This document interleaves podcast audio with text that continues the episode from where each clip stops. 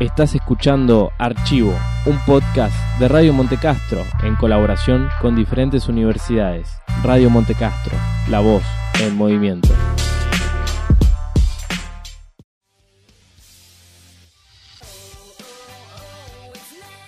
Yo nunca consulté a un tarotista o a una tarotista porque eh, primero que no creo que,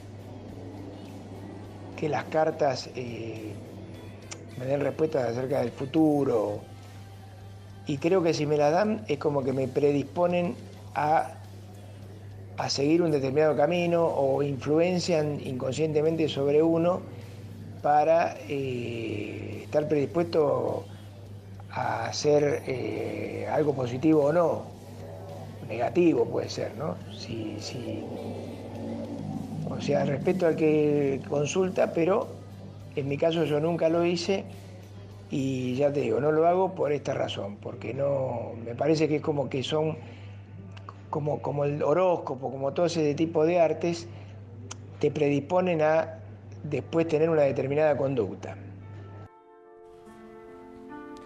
Una mala experiencia, dudas, certezas, mitos, todas esas cosas que nos aturden a diario y con las que a veces no damos abasto y tampoco les encontramos explicación. Pero, ¿a quién recurrimos cuando las ansias nos queman por dentro? ¿Qué pasa cuando tenemos preguntas y nuestras creencias racionales, religiosas o astrológicas no las pueden responder? El tarot, entre otras disciplinas, es una respuesta a la incertidumbre que provoca la vorágine diaria, una salida cuando los problemas y las circunstancias nos desbordan. Soy Solceni. Soy Victoria Pirraglia y en este episodio vamos a desmitificar las creencias populares que rondan al tarot. Eh, sí, he ido. Creo, no en todos los tarotistas, pero creo en que algunos eh, son, son ciertos, o sea, que, los, que se toman su trabajo de verdad. Eh, a veces me sirvió, otras veces no me sirvió, a veces he ido por curiosidad y otras veces he ido por circunstancias de la vida donde tengo dudas o preguntas de si estoy bien encaminada o no.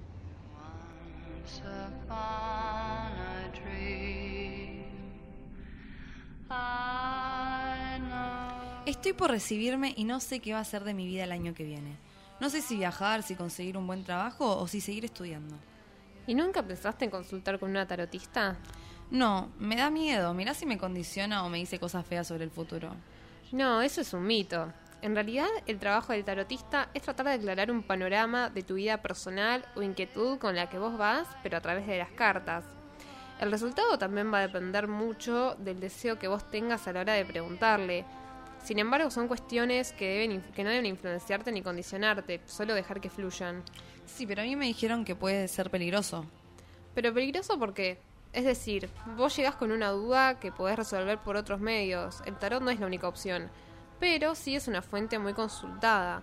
Aunque no deja de ser ni, ni la única ni tampoco es peligroso. Vas, consultás y el resultado lo tomás o no.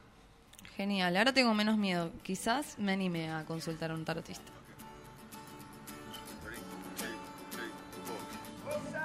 No, en ningún momento consulté a ninguna tarotista. Primero por respeto y segundo también por miedo. Soy una persona muy ansiosa y siento que si me dice algo, tanto para bien como para mal, me puede jugar en contra. ¿Cómo y dónde surgió el tarot? Del tarot pueden surgir varias versiones. Una de las más populares es la que se remonta a las primeras décadas del siglo XIII, cuando los mercaderes del Mediterráneo recorrían la extensa ruta de la seda por China, Persia y África, trayendo entre sus pertenencias el primer mazo de cartas que, se conoció en Occidente y que se denominó Mabluk. Su origen era islámico y estaba organizado en cuatro palos. Durante el siglo XV en Europa, a los naipes se incorporó un quinto palo, los triunfos, que eran cartas con dibujos de flores o escenas variadas que resultaban superiores a las de dos palos ordinarios. Sus figuras eran casi las mismas que en la actualidad conocemos como los 22 arcanos mayores del tarot. Con la incorporación de los triunfos nació el Taroco, un nuevo juego. El primer mazo completo del que se tiene registro es el tarot de Visconti Sforza, que fue confeccionado a mano alrededor del año 1440. ¿Sabes quién lo mandó a hacer? La verdad que no tengo esa información. Bueno, fue, el encarga- eh, fue encargo del duque de Milán, donde ya aparecían figuras emblemáticas como la emperatriz, el colgado o el mago, y casi todas las demás que componen hoy los arcanos mayores, pero con una salvedad, la torre y el diablo. No se sabe a ciencia cierta si faltan, porque se perdieron o todavía no formaban parte del juego. Para fines de este siglo, el mazo ya estaba organizado en 78 cartas. 22 22 triunfos numerados del 1 al 21, más el loco, la carta que no tiene número. Y 56 cartas divididas en cuatro palos, oros, bastos, espadas y copas, que van del 1 al 10, más sus correspondientes figuras, rey, reina, caballo y peaje. Y paje. Y empezó a tener otro uso, el adivinatorio. Aparentemente era común en las reuniones sociales pedirle a las doncellas y a los caballeros que sacaran al azar alguno de los 22 triunfos y a continuación describir su personalidad o destino en función de la figura elegida. Bueno, frente a la pregunta si alguna vez fui a una tarotista, la respuesta es sí. Eh, me interesa todo ese tipo de, de disciplinas. Eh, si creo en eso, sí, creo.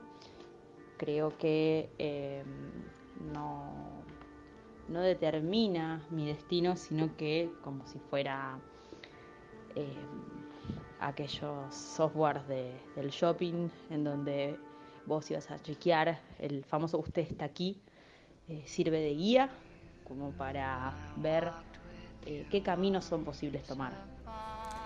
Entonces, ¿qué es el tarot? En el tarot hay algo fundamental. Las tiradas son las que nos guían. Son necesarias una serie de requisitos para echar las cartas. Para muchos es necesario un minuto de meditación y concentración antes de tirarlas. Un tapete morado, que es el color de la mutación y la transgresión del cambio. Una vela blanca, un incienso, no cruzar las piernas para que las energías fluyan. Todo ello contribuye a crear el clima apropiado. Luego, hay que intuir cuál es la tirada que hay que elegir para responder a las necesidades del consultante. Lo mismo ocurre con la forma de barajar y de cortarlas. Cada uno tiene su forma, en dos montones o en tres. Y de barajarlas también. Algunos dividen el montón en dos y las mezclan horizontalmente a la altura del sexto chakra del cuerpo. Otros las mezclan como si se tratara de las fichas de un dominó, para que unas queden al derecho y otras al revés. Para otros es fundamental que el corte y la elección de las cartas se haga con la mano izquierda, la del subconsciente. Otros prefieren el corte con la mano derecha, que es la que está en contacto con el universo y es cómo vamos evolucionando las personas. En cambio, para el resto, da igual la mano con la que se haga. Según la tarotista y vidente Betty, como la apodan sus clientes, el tarot no son solo cartas que adivinan el futuro. Según ella, que lleva más de 40 años en el rubro, el tarot es una herramienta brindada por la divinidad. Dependiendo dónde tengas tu fe, que te va a ayudar a guiarte por los senderos correctos de tu vida. Te advierte cuando vas por el equivocado y te guía para cambiarlo. Dice que el destino está escrito, pero cómo se lleve a cabo y el accionar de cada individuo es lo que puede cambiar.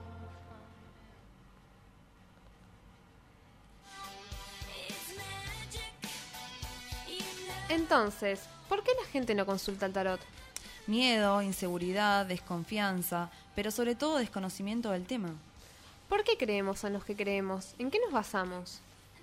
Llegamos al final de esta tirada de cartas. Soy Solceni y esto fue Tarot, Mitos y Verdades. Soy Victoria Pirraglia. Para más contenido, síganos en nuestras redes sociales y recuerden, en la vida como en el tarot, todo puede pasar.